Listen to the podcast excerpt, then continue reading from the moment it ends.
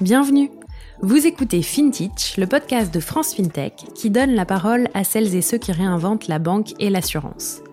Litchi, Ulu, Luco, Bankin, Lydia, Conto, vous avez sans doute déjà entendu leur nom au moins une fois, vu leur pub dans le métro et peut-être même utilisé leur service. Saviez-vous qu'on les appelle FinTech, AssureTech et RegTech, contraction de finance, assurance, régulation et technologie? C'est pour apprendre à les connaître et mieux comprendre les enjeux de leur métier que nous avons créé FinTech. Je m'appelle Anaëlle Gauthier et chaque semaine, je vous emmène à la rencontre de ces entrepreneurs et entrepreneuses qui façonnent les nouveaux services financiers. Bonne écoute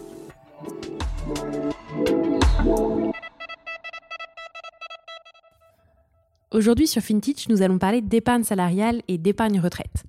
Alors ne prenez pas peur, je sais que ce sont des sujets complexes et souvent opaques et incompréhensibles, mais justement Benjamin Pedrini est là pour en parler et rendre tout ça plus simple. C'est le directeur général et cofondateur d'Epsor, une start-up euh, qui est spécialisée sur ces sujets et qui a digitalisé euh, l'épargne salariale et l'épargne retraite. Bon épisode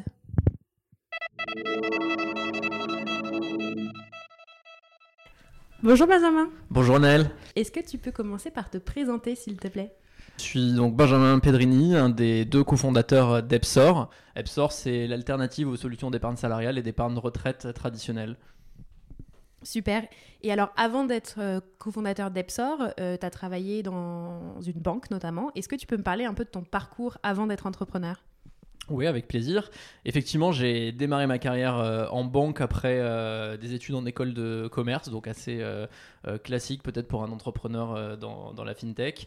Euh, j'ai d'abord démarré sur les marchés chez BNP Paribas où bah, voilà, j'étais dans les activités de marché. Ensuite, c'était le moment un peu de la crise financière en 2009 et, donc du coup, c'était pas forcément hyper porteur sur les activités de marché et j'ai passé le concours de l'inspection générale de la Société Générale que j'ai réussi donc du coup j'ai intégré ce corps qui est encore d'audit et de conseil interne euh, au groupe Société Générale, euh, qui permet euh, du coup bah, de naviguer sur l'ensemble des métiers du groupe, aussi bien en France qu'à l'international. Donc j'ai fait des missions euh, à New York, à Hong Kong, en Afrique, en Russie, enfin vraiment un peu partout sur aussi bien des activités de retail banking que d'investment banking.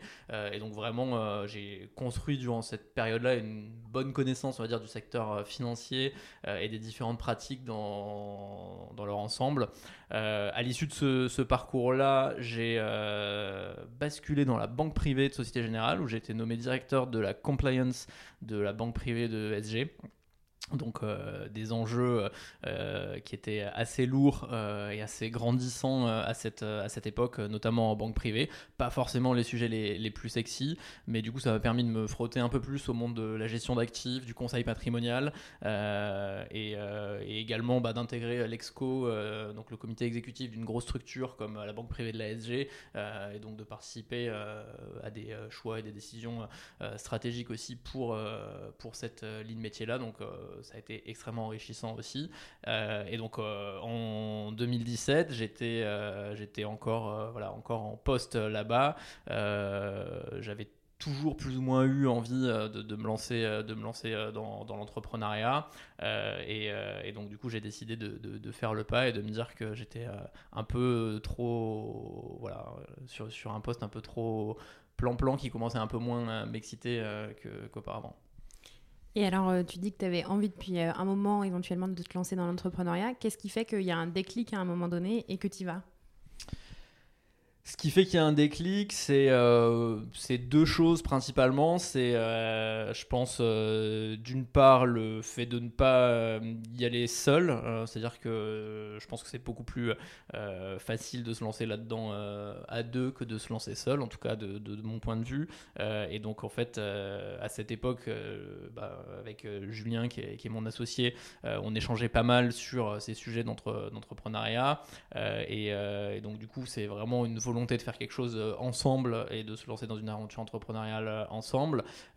L'autre élément de déclic, c'est de savoir sur quoi le faire. Moi, j'aurais plutôt été d'une nature à me dire, je vais pas me, me lancer dans le vide et juste, et juste dire, je, quitte un poste dans lequel je suis, on va dire, confortablement installé pour euh, pour me lancer dans une aventure entrepreneuriale sans savoir, euh, sans savoir quoi faire.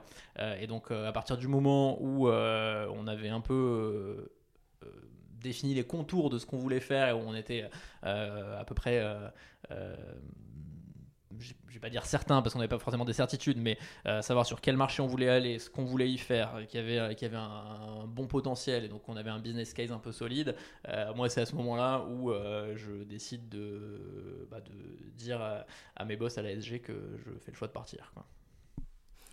Tu le mentionnes, c'est hyper important pour certaines personnes en tout cas au moins d'être deux dans l'aventure ou plus. Mm-hmm. Comment on fait pour rencontrer son associé avec qui on va monter sa boîte? Alors, je peux expliquer euh, mon cas de figure. C'est peut-être, il y, a, je pense, euh, autant de cas de figure que de, boîtes. Euh, moi, j'ai rencontré Julien lorsque je travaillais à la Société Générale.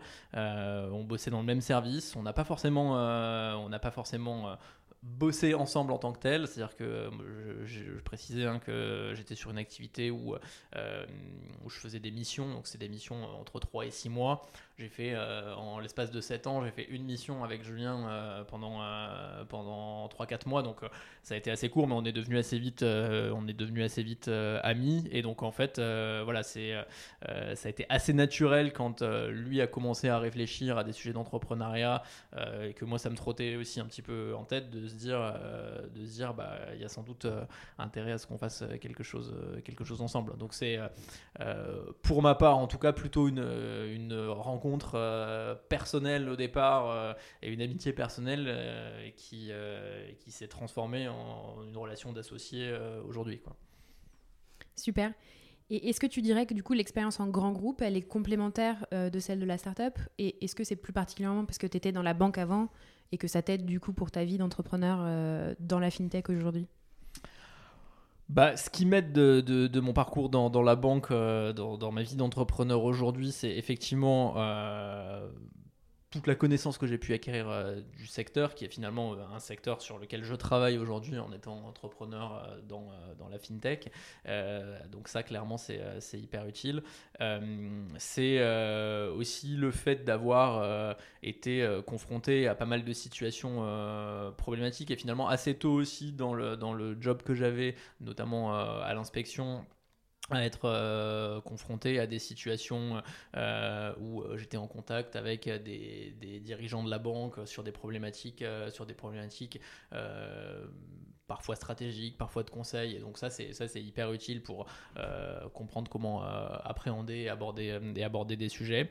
Après là où il y a une vraie différence entre le monde en tant qu'entrepreneur dans la fintech et, et cette vie d'avant c'est je pense sur enfin en tout cas moi la principale différence quand je me suis lancé euh, qui est toujours marqué aujourd'hui, c'est sans doute le rapport au temps entre euh, être confortablement effectivement installé, dans son bureau dans une banque et être assis dans son fauteuil d'entrepreneur, mais pas forcément uniquement dans son fauteuil d'entrepreneur. Hein. je me mets aussi à la place de, de, de, toute, fin de, nos salariés ici qui sont en contact parfois avec des, partenaires bancaires, assureurs, euh, qui sont beaucoup plus, euh, on va dire, euh, traditionnels et, et, du coup souvent moins réactifs, là où en fait nous, on a toujours envie que les choses soient faites très rapidement et tout de suite. Et en fait, quand on, notamment dans les premières années, quand on construit la boîte, on court vraiment après le temps.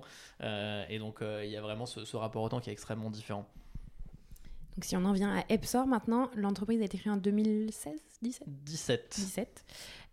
donc vous faites de l'épargne salariale et de l'épargne retraite 100% en ligne. Est-ce que tu peux m'en dire plus sur ce que c'était l'épargne salariale avant Epsor et euh, ce que vous, enfin, pourquoi Epsor c'est intéressant pour les entreprises?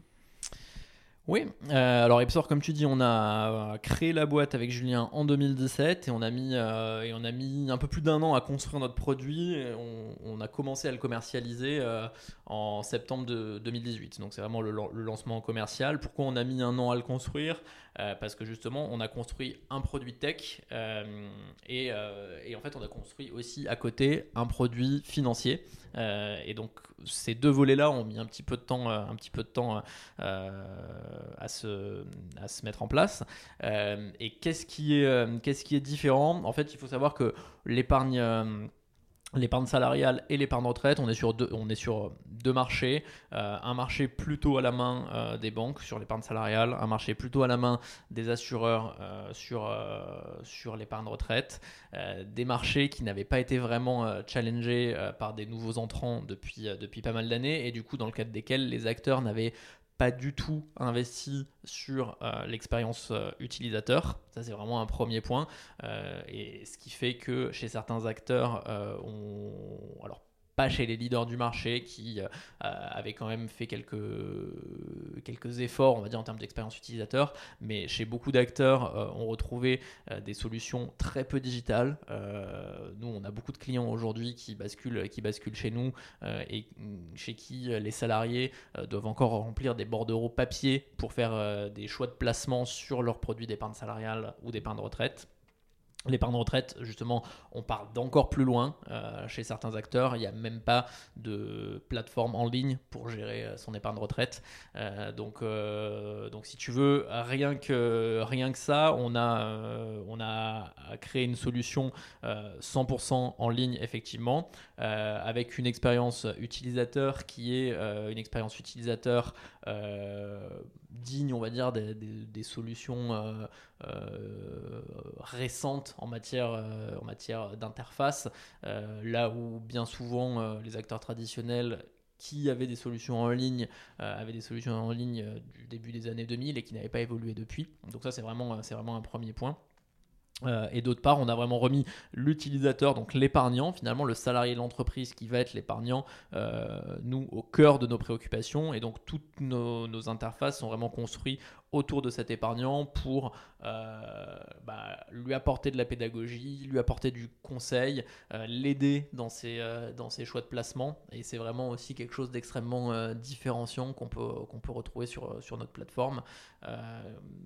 voilà, ça c'est vraiment pour notre produit tech, sur la partie tech du fintech. Sur la partie fin, on a créé un produit aussi qui permet justement d'apporter des solutions en matière de gestion financière plus performante euh, que ce qu'on peut voir euh, aujourd'hui euh, sur le marché parce qu'on travaille en architecture ouverte et qu'on va sélectionner des gérants d'actifs de différentes sociétés de gestion. Là où sur le marché aujourd'hui, en fait, quand tu es une banque et que tu distribues de l'épargne salariale ou de l'épargne de retraite, tu vas distribuer ta gestion maison et donc du coup, euh, c'est pas forcément la meilleure euh, du marché euh, sur, sur l'ensemble des, classes d'actifs. Donc d'un point de vue financier aussi, on a vraiment créé une solution qui est compétitive pour euh, les salariés qui vont épargner euh, et, du coup euh, qui intéressent vraiment les, entreprises qui mettent ça en place en essayant au maximum, et on le fait de plus en plus, d'avoir une gamme en matière de gestion financière qui est aussi une gamme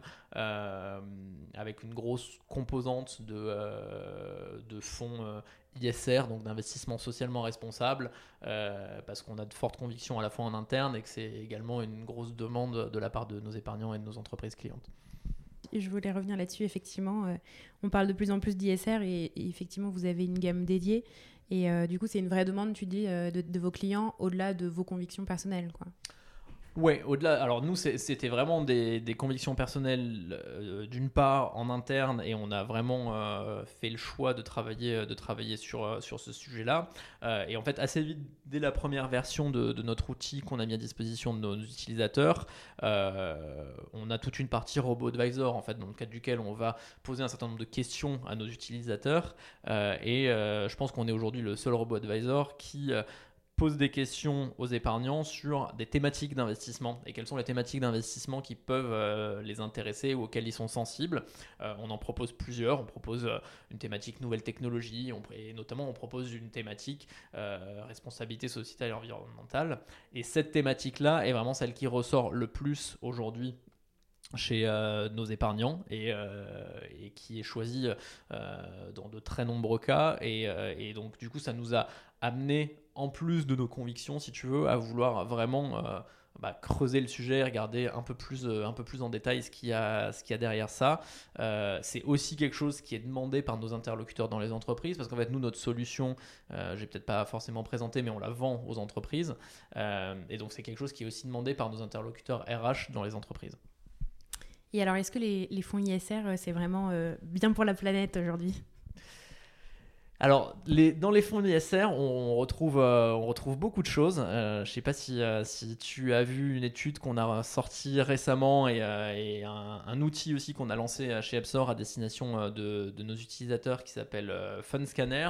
C'est un outil qui permet de screener ce qu'il y a vraiment à l'intérieur des fonds ISR. On a fait cet exercice sur euh, plus de 300 fonds euh, ISR qui sont aujourd'hui disponibles sur le marché. Euh, on va étendre cette, recherche-là parce qu'il y, a au total près de 1000 fonds ISR, donc on va, enrichir progressivement cet outil et cette étude. ce qu'on constate, c'est qu'effectivement, il y a un peu à boire et à manger dans l'ISR, et donc il, faut, il être hyper attentif, d'où le fait qu'on qu'on ait sorti sorti cet outil-là. Euh, euh, et, en fait, il faut aussi faire euh, une nuance entre ISR et, responsable et environnement. C'est-à-dire qu'un épargnant, souvent, quand il fait le choix d'un fonds, d'un fonds ISR, il se dit Ah, je vais investir sur quelque chose qui a de l'impact directement, je vais investir dans des sociétés qui sont, qui sont bonnes pour l'environnement, etc. etc. En réalité, si on regarde les fonds ISR aujourd'hui, euh, et c'est un des, constats dans notre étude, euh, la plupart des fonds ISR, on retrouve dedans des, euh, des positions sur des groupes comme Total, sur des groupes comme LVMH, et ça peut, et ça peut surprendre. et effectivement, un épargnant qui se dit, moi je veux financer, je veux financer l'environnement, s'il se retrouve avec du Total parmi les positions qu'il y a dans son fonds, qui pourtant est ISR, il peut trouver ça surprenant. Sauf que en fait, euh, les gérants, euh, bien souvent, investissent aussi dans euh, la transition. Et donc, en investissant sur des sociétés comme, comme Total, par exemple, il finance aussi une certaine forme de transition, euh, de transition euh, écologique euh, parce que Total a des programmes pour s'améliorer sur le plan environnemental et que parfois même ils peuvent avoir un poids assez fort finalement en étant présents parce que parce qu'un fonds va prendre une très grosse position sur une entreprise et donc être présent en assemblée générale, pouvoir voter des décisions qui vont dans le sens euh, dans un sens un peu plus positif pour, euh, pour la société sur ces, sur ces thématiques-là. Donc, euh, il faut un petit peu nuancer, mais, mais c'est vrai qu'il faut différencier effectivement le fait de avoir de l'impact directement et de faire vraiment de la finance à impact, ou bien de faire de, de la finance qui est plus engagée dans une, dans une transition. Et c'est deux choses un peu différentes. Merci pour les éclairages. Si j'en reviens à votre business model, donc tu le disais tout à l'heure, euh, vous vendez aux entreprises, mais finalement, entre guillemets, votre client final, enfin, le client final du bout de la chaîne, c'est vraiment euh, le salarié. Euh, du coup, c'est quoi votre business model exact? Comment vous fonctionnez aujourd'hui? Alors, on vend à l'entreprise effectivement un, service, euh, un service un peu euh, comme un, SaaS, hein, c'est-à-dire que euh, l'entreprise va payer un forfait annuel qui va correspondre à son nombre de, salariés. Donc, en payant ce forfait annuel, elle va donner accès à ses salariés à notre, à notre plateforme, qui du coup bah, permet d'offrir à ses salariés à la fois sa solution d'épargne salariale, mais aussi tout notre, accompagnement en termes de pédagogie, de conseils, de robot advisor, etc. Donc vraiment tout est inclus dans ce, dans ce forfait qu'on va facturer aux entreprises. Et ça c'est une partie de nos revenus. L'autre partie de nos, revenus, euh, elle provient de l'épargne, puisque comme tu disais, en bout de chaîne, on a le salarié de l'entreprise qui va épargner sur ces plans qui sont mis à disposition par... Euh, par son entreprise. et donc, nous, sur cette épargne-là, qu'on va apporter à des gérants d'actifs, ces mêmes gérants d'actifs nous rétrocèdent une partie des frais de gestion qui sont, qui sont prélevés sur, sur l'épargne. Et tu disais que tes interlocuteurs dans les entreprises, ce sont les DRH. Donc, mhm. si je comprends bien, l'épargne salariale et euh, les, plans d'épargne retraite, c'est un outil qui est à la croisée entre la fintech et euh, les ressources humaines, du coup. Oui, et c'est souvent ce qu'on dit. Hein. On dit que chez Epsor, on est à la fois fintech et HR tech, euh, puisqu'en fait, on est sur une solution RH à, disposition des, des, des, entreprises et qui est une solution finalement financière. Dans les, dans les, entreprises, euh, dans les entreprises de taille, euh, de taille un petit peu plus grosse, généralement on trouve euh, un interlocuteur qui a un ben, compensation and benefits. Donc c'est la personne qui, qui va gérer tous les sujets qui ont trait aux avantages collaborateurs et généralement, cette personne-là, elle, euh, elle a un double rattachement dans les grosses entreprises. Elle est à la fois rattachée fonctionnellement à la direction financière et hiérarchiquement au RH, ou des fois inversement. Euh, euh, et, c'est un peu ce qu'on est nous, c'est-à-dire qu'on est à, cette croisée entre la direction financière et, la direction, et la direction des ressources humaines. Et donc notre solution, elle s'adresse à ces deux, voilà, ces deux personas, si j'ai envie de dire, côté, côté entreprise. J'ai l'impression que au-delà de vos convictions du coup euh, par rapport euh, enfin voilà au GAMI SR etc vous avez aussi une conviction assez forte sur euh, la nécessité de l'éducation financière la pédagogie auprès des épargnants est-ce que tu peux nous en dire plus? Est-ce qu'en fait aujourd'hui il y a un problème entre guillemets sur l'éducation financière des Français? C'était un peu notre constat de départ, effectivement. On n'a pas forcément parlé de ça, mais quand on a lancé Epsor avec Julien, on avait deux sujets qu'on souhaitait, qu'on souhaitait adresser. Euh, d'une part, effectivement, un sujet plutôt côté entreprise en se disant que euh, l'épargne salariale et l'épargne retraite, c'était un sujet euh, qui était sous-valorisé en entreprise et qui parfois était, complexe et qui méritait d'être d'être simplifié pour les interlocuteurs en entreprise. Et par ailleurs, l'autre sujet, c'était effectivement côté épargnant, de se dire que aujourd'hui, les épargnants, les salariés qui bénéficient d'épargne salariale, euh, généralement, ça représente une part euh, non négligeable de leur patrimoine financier. Hein. On a des, statistiques qui nous disent que euh, un salarié qui a de l'épargne salariale, généralement, ce qu'il a sur ses plans d'épargne salariale, ça représente un quart de son patrimoine, donc c'est pas négligeable. et pour autant, et pour autant, c'est de l'argent qu'il ne sait pas forcément comment gérer parce que effectivement on a un niveau de, culture financière et de connaissance financière qui est globalement euh, assez faible euh, en France, que euh, je veux dire, quels que soient les, que les secteurs d'activité et quelles que soient les, les catégories de population. Hein. C'est-à-dire que on a parfois, nous, parmi nos entreprises clientes, des euh, des, cadres dans des cabinets de conseil ou même dans des entreprises financières qui ne sont pas forcément aguerris sur des sujets de, euh, gestion de leur épargne et, sur des sujets euh, de, de, choix de placement. et donc on voulait vraiment effectivement apporter tout ce sujet de pédagogie, de conseil et d'éducation financière avec notre, notre solution. Et du coup, dans l'app AppStore euh, sont intégrés euh, beaucoup de modules euh, justement de conseils financiers, de pédagogie. on a fait en sorte d'essayer de supprimer au maximum tout ce qui est un peu jargon financier dans notre, outil pour essayer de pouvoir parler à tout le monde et, et, de répondre à la fois bah, justement aux besoins des plus néophytes qui n'y comprennent rien à la gestion de leur épargne et en même temps aux intérêts et aux besoins de personnes beaucoup plus averties et beaucoup plus euh, éclairées qui cherchent euh, quelque chose de, plus, euh, de plus, on va dire, performant dans, dans, notre outil. Trois ans après, un peu plus de trois ans maintenant, après la création d'Epsor, vous en êtes où aujourd'hui? Est-ce que tu peux nous donner peut-être quelques chiffres clés qui représentent l'entreprise? Oui, évidemment. Euh, aujourd'hui, euh, chez Epsor, on accompagne, euh, on accompagne plus de 30 000 utilisateurs dans la gestion de, leur épargne. et tout ça, ça représente, tout ça, ça représente un peu plus de 350 millions d'euros d'encours. Donc, c'est vraiment les chiffres sur lesquels, sur lesquels on, se pilote notre nombre d'épargnants finaux, puisque bah, comme on te le dit, comme je te le disais, effectivement, on veut faire en sorte que les utilisateurs finaux comprennent mieux et utilisent mieux leur épargne. Donc, donc c'est vraiment, c'est vraiment quelque chose que, voilà, qu'on pilote de près et, du coup, et du coup notre, notre encours qui est, qui est voilà, d'un peu plus de 350 millions aujourd'hui. Et c'est quoi les perspectives euh, pour l'année et les années peut-être à venir euh, pour EPSA bah, les perspectives, c'est de, de, toujours euh, faire croître effectivement notre base, notre base client. On est évidemment en pleine phase de croissance et d'acquisition, donc c'est d'être en mesure de faire, de faire, grossir, de faire grossir ça. surtout d'être en mesure d'adresser toutes les typologies d'entreprises. Aujourd'hui, euh, chez Epsor, on s'est euh, on s'est lancé sur le marché euh, de la TPE. Progressivement, on a vu que notre solution était très intéressante pour les PME et pour les grosses ETI. Et donc aujourd'hui, on a des clients de plus en plus gros.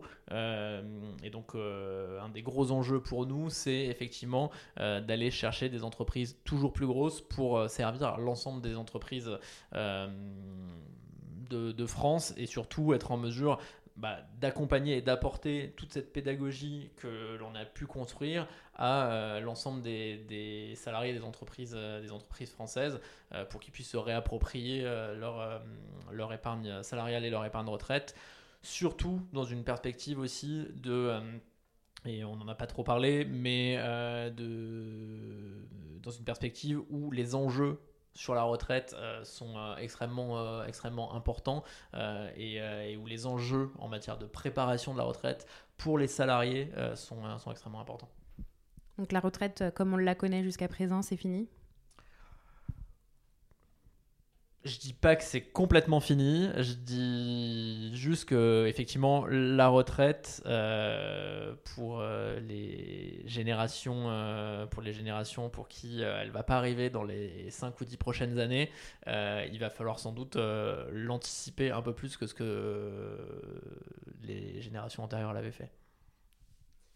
D'ailleurs, je pense que c'est une partie peut-être de la réponse non, sur le problème d'éducation financière. Dans des pays où il n'y a pas cette retraite euh, par solidarité, euh, je crois que les gens sont beaucoup plus au fait du coup des, du placement de leur épargne parce qu'ils sont un peu obligés, alors qu'en France, jusqu'à présent, c'était pas trop le cas. C'est effectivement une, euh, c'est effectivement une partie, une partie de la réponse et un, vrai sujet en, en, France, en France sur beaucoup de sujets, que ce soit hum, que ce soit la prévoyance, que ce soit euh, la retraite, que ce soit la santé, etc., euh, on, est, euh, on est accompagné et donc du coup, quand on est salarié, on n'a pas forcément conscience du fait que finalement on cotise sur un certain nombre de, sur un certain nombre de dispositifs qui nous permettent de bénéficier finalement d'un filet et d'une sécurité financière sur ces, sur ces sujets-là, là où dans d'autres pays tout ça n'existe pas. Et donc du coup, euh, un individu lambda dans un autre pays, euh, les, les, revenus, on va dire, qu'il euh, qu'il gagne chaque mois, forcément, il va se dire il faut que j'en mette une partie de côté pour mes sujets de sécurité, de sécurité personnelle. Et donc, du coup, ces montants-là qu'il va mettre de côté régulièrement, il va forcément s'intéresser à comment il les place, comment il les fait fructifier, etc. Euh, et je dis pas du tout que le modèle français là-dessus euh, est, pas vertueux, hein, au contraire, il, est même très vertueux. Euh, le fait est que sur certains sujets comme la retraite, il a ses limites et, on le voit. Et, donc du coup, il, faut sans doute que on arrive à combiner ces deux modèles-là euh, et, à amener davantage, euh, davantage en tout cas de, salariés français euh, vers, une logique, vers une logique aussi de, préparation et d'anticipation de, leur avenir. C'est déjà le cas aujourd'hui finalement quand enfin, la, chute des revenus entre ces dernières années d'activité et le moment où on va toucher ses pensions de retraite, elle est de quasiment 30% déjà aujourd'hui, elle sera nettement plus importante demain, euh, et donc si on veut maintenir un train de vie euh, équivalent euh, lorsqu'on est à retraite, il faut l'anticiper. C'est super clair, merci Benjamin. Si je reviens plus sur la vie d'entrepreneur maintenant, bientôt 4 ans que tu es entrepreneur, quelles sont les leçons que, que tu en as tirées jusqu'à présent? Bientôt 4 ans, effectivement, ouais, puisque j'ai démarré. Euh, c'est assez marrant, on se parle là, on est en, on est en mars 21. Je pense que euh, le moment où on commence à réfléchir au sujet avec Julien, c'est en mars 17. Euh, et, une des leçons, effectivement, que je peux retenir, c'est. Elle, elle, elle, est assez liée à ça, c'est-à-dire que de mars 17 à l'été 17, on réfléchit un peu au projet, et ensuite, moi, à l'été 17, je, me dis, c'est bon, je, me lance, on y va.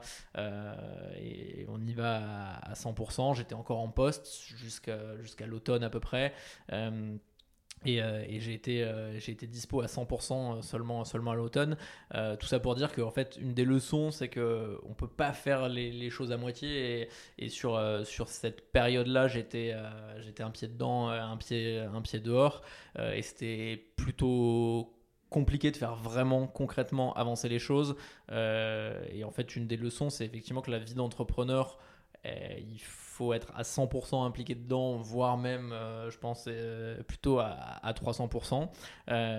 c'est et c'est vraiment pour quelqu'un qui a été, qui a été, je pense, euh, salarié comme moi avant pendant un certain nombre d'années une vraie différence. C'est-à-dire que j'ai fait des jobs dans lesquels euh, pourtant j'étais extrêmement impliqué, euh, dans lesquels je, bossais sans compter mes heures. mais il y a un rapport au travail qui est extrêmement différent quand on est entrepreneur de quand on est, de, quand on est salarié et qui fait que effectivement bah, on doit être euh, à 300% à 300% euh, euh, impliqué. Donc c'est vraiment c'est vraiment cette différence là qui est, hyper marquante et, qui peut être qui peut être une, leçon que j'en tire Et si jamais tu avais un conseil ou en tout cas une recommandation pour les personnes qui souhaiteraient se lancer dans l'entrepreneuriat, dans la fintech, ce serait quoi? Ça peut paraître un peu, euh, un peu bateau, hein, et euh, je pense pas qu'il y ait, de, de, recettes ou de conseils miracles, mais, euh, mais je pense que c'est avant tout de bien s'entourer, que, ce soit, que ce soit si on se lance pas seul dans l'entrepreneuriat, bien s'entourer en termes d'associés avec qui on va se lancer, et également bien s'entourer au niveau de ses ses premiers salariés. Je pense que les premiers, les premiers salariés sont assez clés aussi dans une, dans une boîte. Euh, et, donc, euh, donc, du coup, euh, arriver à trouver les bonnes personnes dès le départ, c'est même si c'est assez, c'est assez compliqué. Hein, parce que quand on, est, quand on a juste une idée et qu'on se dit, tiens, on va recruter et essayer de trouver des gens juste avec une idée, ça, peut, ça peut être un peu compliqué. T'es pas connu, que face à la concurrence de toutes les autres startups euh, qui, elles, sont peut-être plus connues que toi, etc. Quoi. Exactement, exactement. Sur, sur le recrutement, c'est vraiment. Euh, ça peut être aussi une, leçon, euh, une leçon, mais sur laquelle il n'y a pas forcément de solution miracle. Mais, mais c'est vrai que sur la première année d'Epsor, où, on était, où on était personne, où le nom n'était pas encore connu, etc., arriver à attirer des talents quand on, quand on poste des annonces, c'est pour, pour, pour, des, pour des offres d'emploi, c'est pas ultra évident. Euh, aujourd'hui, euh, aujourd'hui euh, on peut vraiment se permettre de, choisir nos candidats. à une époque, c'était plus compliqué. Quand est-ce que ça change ça? Parce que vous avez fait une première levée de fonds. Est-ce que c'est au moment où du coup vous avez un peu de buzz, on va dire, autour de la levée que du coup c'est plus facile de recruter? Ouais, c'est lié, c'est lié sans doute, euh, c'est lié sans doute à ça et, euh, et, finalement cette levée, elle est un peu concomitante à notre lancement commercial aussi. C'est-à-dire que euh, finalement, je t'ai dit, on a passé quasiment un an à développer notre produit et, en fait sur toute cette année-là, comme ton produit tu l'as pas encore développé, il n'est pas lancé, tu as vraiment très peu de visibilité, tu fais un peu de com, etc. Mais tu as, quand même très peu de visibilité septembre 2018, on lance notre produit, on a nos premiers clients, on peut du coup communiquer sur, euh, sur quelque chose. Très rapidement, euh, en octobre 2018, on fait, notre, euh, on fait notre levée et là aussi, ça apporte, ça apporte de la visibilité. Et, et c'est vrai que ça, ça, change, ça commence à changer radicalement la donne sur, sur ce sujet-là d'attractivité, on va dire, pour, pour une boîte comme la nôtre. Là où avant, en fait, potentiellement sur, sur des talents qu'on voulait recruter, il fallait pitcher la boîte limite comme on pitch un investisseur pour, pour faire en sorte que pour faire en sorte de, que quelqu'un veuille bien euh, se joindre à nous dans, un, dans un, quelque chose qui est encore simplement euh, juste un, un, projet entrepreneurial mais qui n'est pas encore concrètement une vraie entreprise qui tourne. Quoi. Mais je crois que vous avez réussi à trouver des, des bonnes personnes pour vous entourer. Je pense effectivement ouais, qu'on a plutôt, plutôt bien réussi. Vous avez réussi à les convaincre. Exactement. On a réussi à les convaincre. Aujourd'hui, on a, on a un peu plus d'une soixantaine de collaborateurs. Certains qui étaient là dès le début sont encore là. Et donc, du coup, euh, euh, je pense que tout va bien. Top. Deux dernières questions euh, pour finir. Est-ce que tu aurais des ressources à conseiller à nos auditeurs, auditrices pour apprendre des nouvelles choses, se former? Je ne sais pas si c'est podcast, newsletter, livres qui t'ont marqué.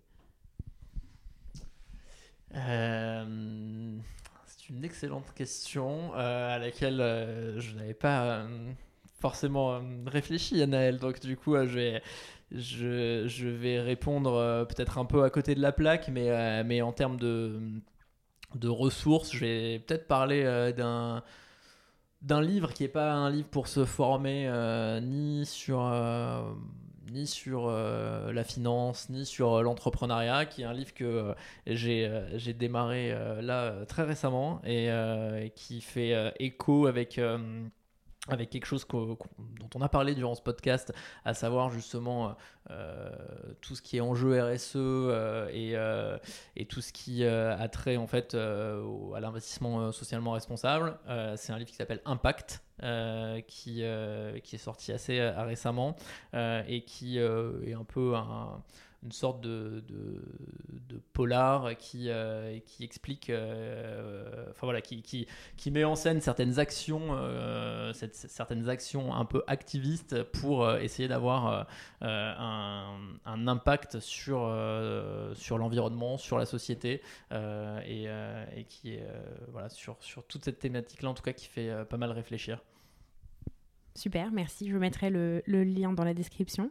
Et dernière, question, euh, est-ce qu'il y a une fintech qui t'inspire euh, particulièrement ou un entrepreneur de la fintech qui t'inspire particulièrement? Je pense qu'il y en a, plusieurs, euh, plusieurs fintech ou plusieurs, ou plusieurs modèles. C'est vrai que durant toute la phase où on, se lance et où on crée une boîte, on, a tendance à regarder ce qui a été fait, ce qui a été fait avant nous, euh, et notamment euh, les succès. Nous, on a lancé, euh, on a lancé une fintech plutôt en B2B2C. et, donc, et donc, du coup, évidemment, on s'est pas mal comparé à, des modèles déjà existants sur, sur ces mêmes types, on va dire, d'approche, le, B2B2C. et il y en a une que je trouve particulièrement euh, successful sur, euh, sur ces sujets-là, qui a réussi un peu à, euh, dépoussiérer, dépoussiérer un marché et, à s'imposer aussi sur un marché, un peu comme, comme qu'on cherche, ce qu'on cherche à faire nous aujourd'hui sur l'épargne salariale et sur l'épargne retraite. c'est sans doute Swile sur toute la partie euh, Ticket Restaurant qui, euh, je trouve, a un succès euh, assez, assez dingue et qui a réussi à faire des choses, des choses assez impressionnantes et assez rapidement. Super, merci beaucoup Benjamin. Merci Anaël.